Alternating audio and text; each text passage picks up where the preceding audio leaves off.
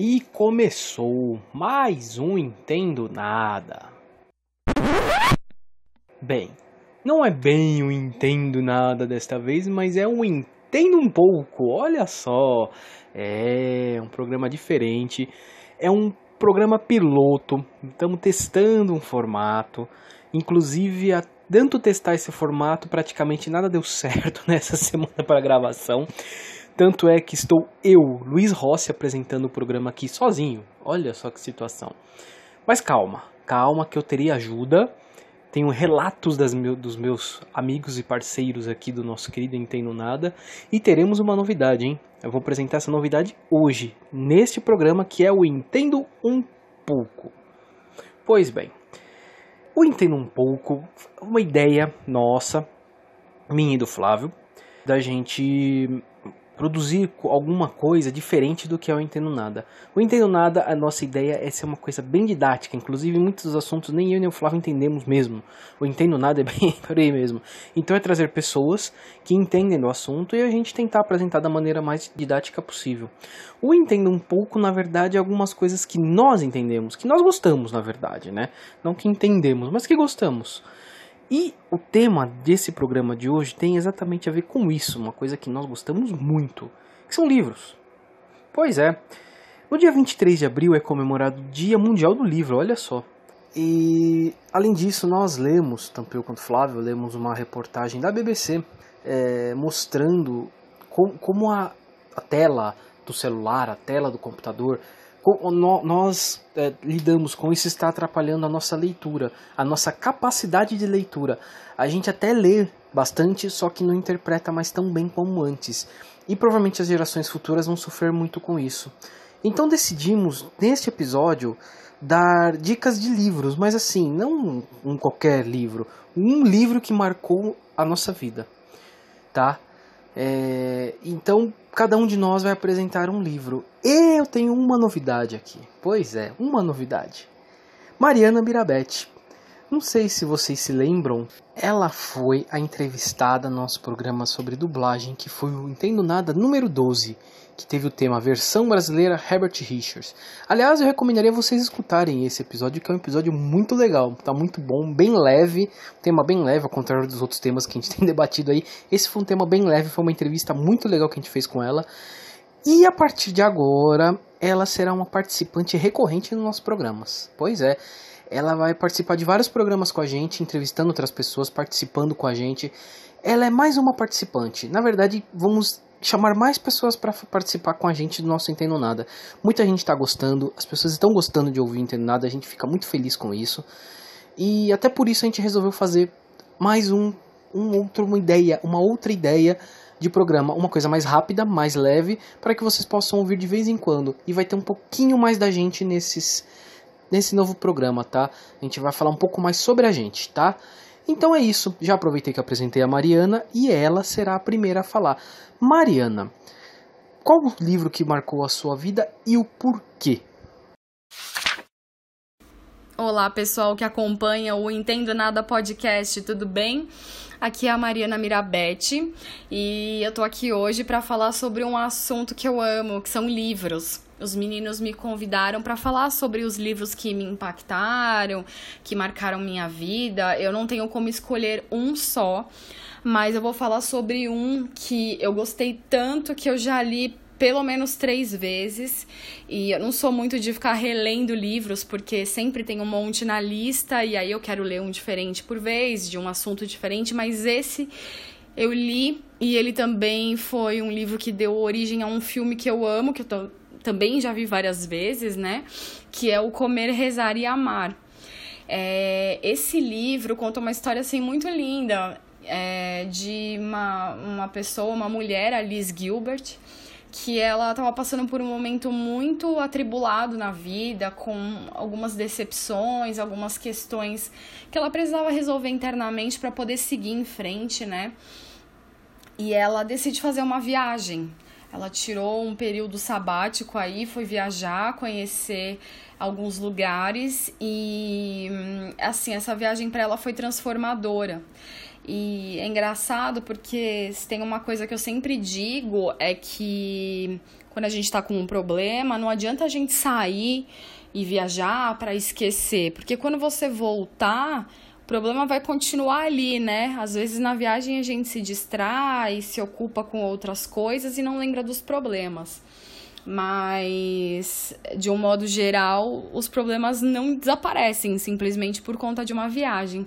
Mas nesse livro é, é um exemplo de que uma viagem pode ser transformadora, uma viagem pode te dar uma bagagem completamente diferente da que você imaginava adquirir e os acontecimentos, as pessoas que você encontra, todas elas podem fazer uma diferença enorme na sua vida. Então, eu amo esse livro por isso. É, não é só um livro sobre viagem, não é só um livro, so, um livro sobre amor, um livro sobre uma mulher que, enfim, tá ali meio perdida, mas é, é um livro sobre uma transformação enorme de vida.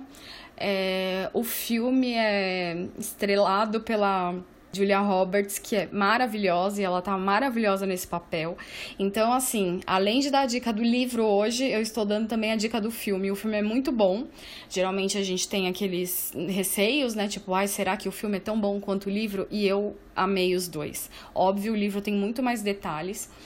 É, mas o, o filme dá um apanhado muito legal também. Então, dentre todos os livros que eu amo, e eu amo muitos livros, o Comer, Rezar e Amar, da Elizabeth Gilbert, que dá o nome para a personagem do filme, é sem dúvida um dos meus preferidos. Eu espero que vocês tenham gostado da minha dica.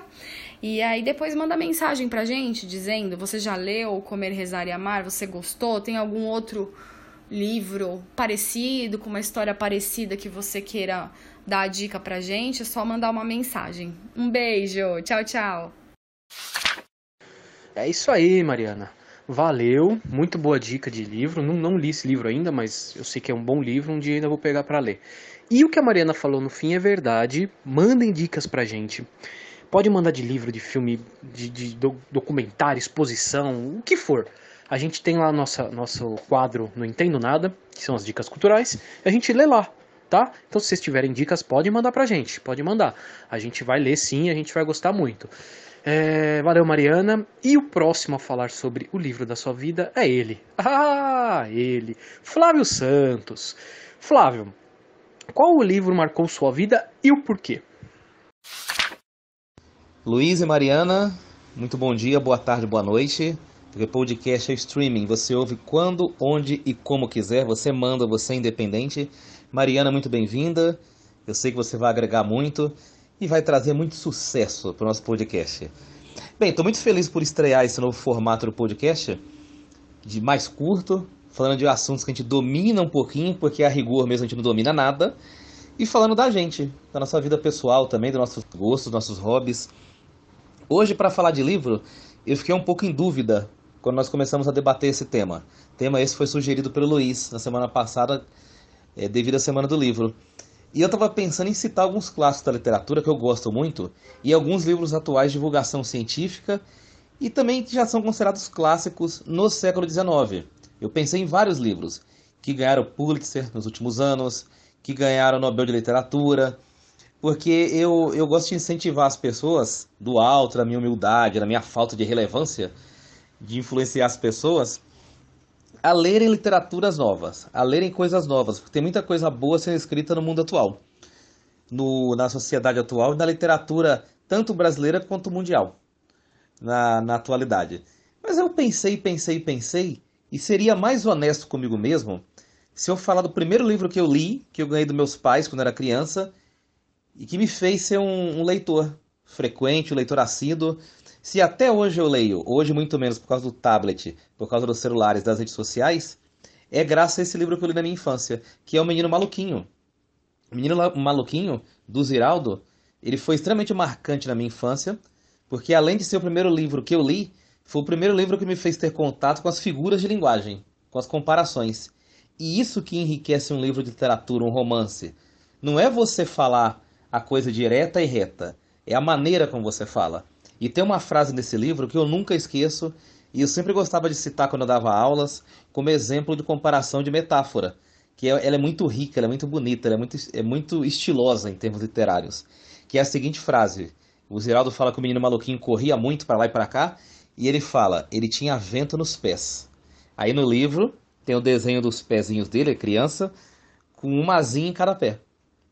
Ao mesmo tempo a asinha do diabinho está encapetado, mas dos anjinhos, né, no pé. Então eu nunca esqueci essa comparação.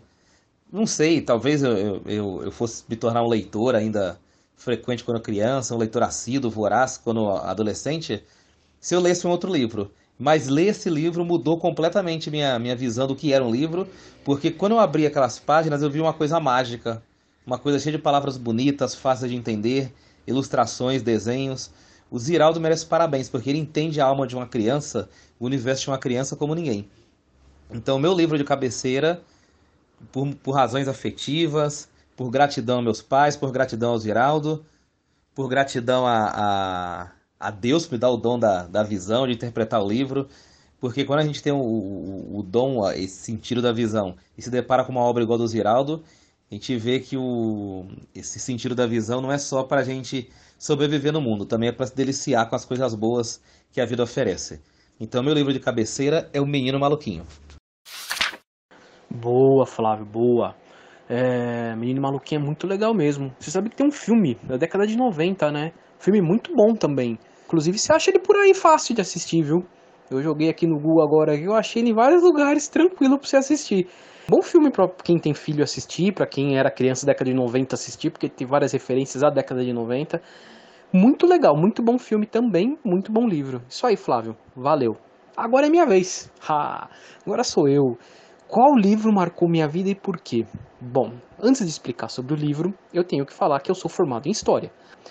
E na faculdade, logo nos primeiros semestres, eu peguei um texto, texto de um livro, e eu fiquei fascinado por aquele texto. Fascinado, fascinado. A história falava sobre o século XX, olha só, nem parece uma coisa que entraria em história, né? Esse texto, ele é do livro A Era dos Extremos, do Eric Hobsbawm. Por que me fascinou? a maneira como ele escreve que era muito fácil de se entender e não fica preso apenas àquela parte histórica política, sabe? Histórica política e econômica. Não. Ele fala muito da cultura também. Fala muito disso. É, fala do Brasil, fala da Inglaterra, fala da África, fala do Maracanã, fala dos Beatles, fala. Bom, ele fala sobre tudo do século XX. Bom, vamos falar sobre o livro em si. É um livro que tem mais ou menos 500 páginas e ele começa falando sobre Sarajevo em 1914. Por que Sarajevo 1914? Porque é lá que, que explode a Primeira Guerra Mundial. E a tese que o Eric Hobsbawm defende é que o século XX, na verdade, ele começa em 1914, com a Primeira Guerra Mundial, e termina em 1989 90 com a queda do Muro de Berlim. Para ele, o século XX é nesse espaço. Então ele fala, é um curto, é um século mais curto que os outros. O século XIX, tanto que ele tem três livros só sobre o século XIX, que é um século bem maior, ele defende isso, do que o século XX. Mas é, é pequeno e é extremo. A Era dos Extremos é o nome do livro.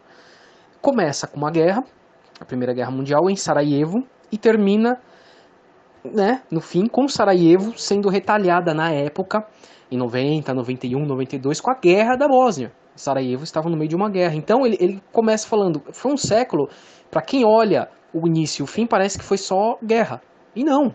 É um século que teve um desenvolvimento econômico magnífico, extraordinário, culturalmente extraordinário, e avançamos muito, fomos ao espaço, chegamos à Lua, é, desenvolvimento tecnológico.